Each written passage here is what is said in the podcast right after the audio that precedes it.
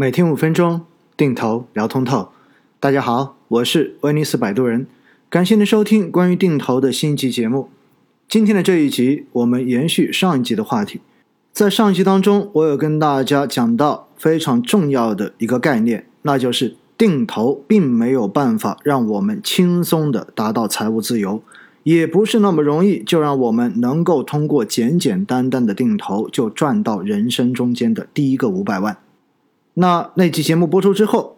有不少人在节目下面的评论中间对我进行了反驳。反驳的理由是我用来测算的一个数据依据用的是沪深三百在过去这些年的复合年化收益率，而且呢，我在节目中间也特别提到，要在市场上面挑出稳定跑赢沪深三百的这些基金，也不是件容易的事情。于是很多人就跳出来跟我说，市场上面这样的基金非常多。只要去做了这些基金的投资，其实财务自由并不是梦想，而且赚钱并不是一件很难的事情。其实呢，在之前的节目中间，早就已经跟大家讲过，优秀主动型基金其实用来定投的效果，并不如一次性投资。那在上一期的评论中间，不止一个朋友特意给我普及了一下市场上面优秀基金的信息，比如说富国天惠，确实啊。富国天惠自从成立以来，总共的收益率达到了百分之一千五百四十六点五四，哇，看上去实在是诱人。但是呢，我想告诉只看数据的朋友们，你们真的要自己去算过之后，算过定投它到底能够赚到多少钱，然后再来发表你的评论。因为如果仅仅看历史的总收益率，排在第一位的在开放式基金中间。并不是富国天惠，而应该是华夏大盘精选。华夏大盘精选自成立以来到现在的累计收益率达到了百分之两千六百四十。今天这一集，我就用这两只优秀的主动管理型基金来测算一下，如果在过去的十年我们进行这两只产品的定投，到底能够赚到多少钱。是不是可以轻松的赚到我们人生中间的五百万？首先，我们看一下华夏大盘精选，毕竟它是现在全市场开放式基金中间的历史收益冠军。如果我们从二零一零年的六月一日开始做这支产品的定投，假设定投申购的手续费固定为百分之一，分红方式选为红利再投资。到今天为止，我们总共分批投入的本金是十二万一千元，最后账户上面的本利和总额为十九万八千七百八十七点三二元，总共的定投盈利为百分之六十四点二九，简单算下来的年化收益为百分之九点五一。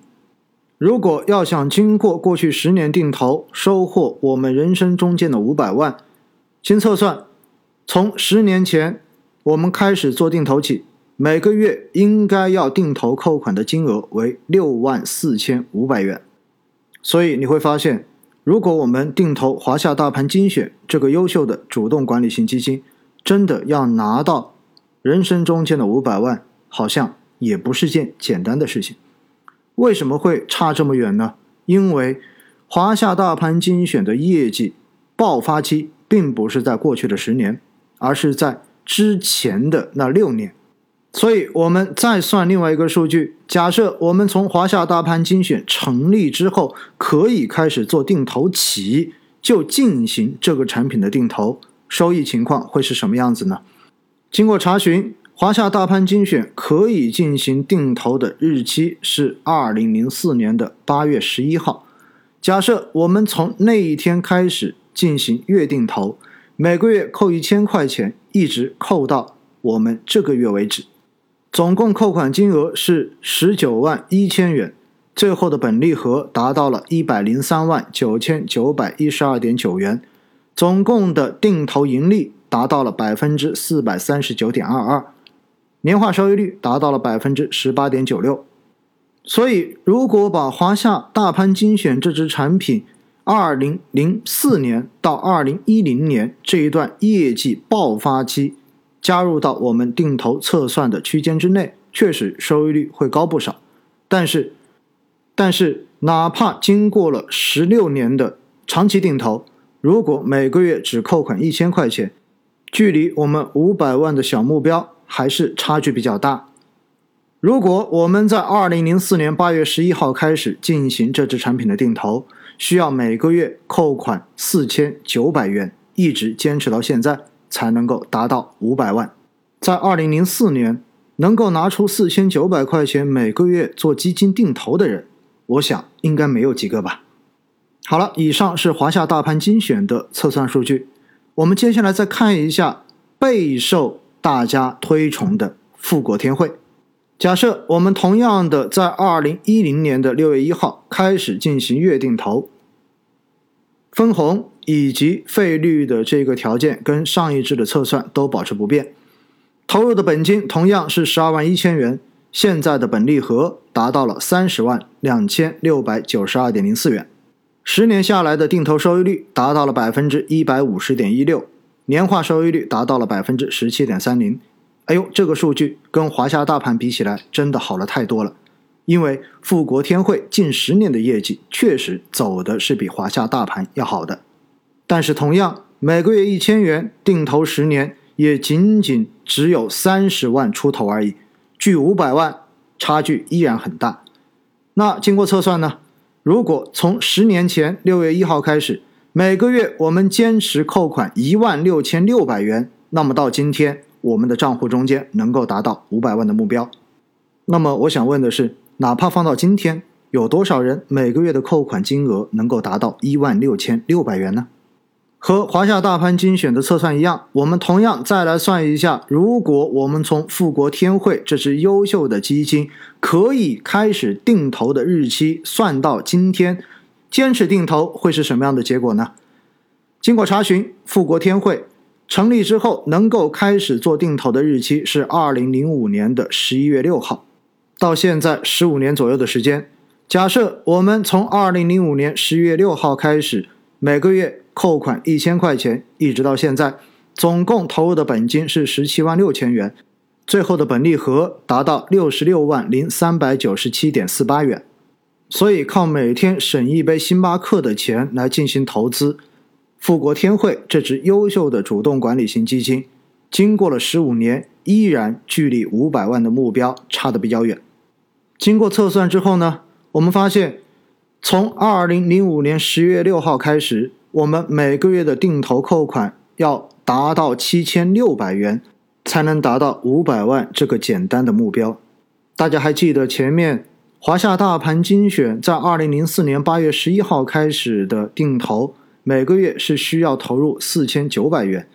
可以在今天达到五百万；而富国天惠需要每个月投入七千六百元，才能在今天达到五百万。因为从整个生命周期的总收益来说，华夏大盘精选是远远超过了富国天惠的。所以，我们用两只极其优秀的主动管理型基金来测算定投的一个收益情况，到最后你会发现。想要通过定投来实现财务自由的目标，真的不要抱太大的期望。作为普通人，好好工作，增强自己的能力，更好的去赚取自己的第一桶金，然后通过定投的方式来降低市场波动给我们的心理造成的冲击，让我们更加敢于去参与资本市场的投资，不错过未来权益市场上涨所带来的资产增值的机会。我觉得这才是更加现实的做法。对了，在今天这一集节目的最后，再补充一个数据：如果你真的看好富国天惠，你能够在二零零五年的十一月份直接一笔投入三十万八千元，一直拿到现在，经过十五年之后，你三十万八千元真的就变成了五百零一万八千五百四十二点四七元。所以又回到了我曾经节目中间讲过的那个结论：好的主动管理型基金能够做一次性投资，并且能够经受得住中间的波动，长期的拿着，是可以获得远远超过定投的收益的。但是打算做这件事情之前，问自己两个问题：第一，你能不能选出好的基金经理？第二，你能不能拿得住？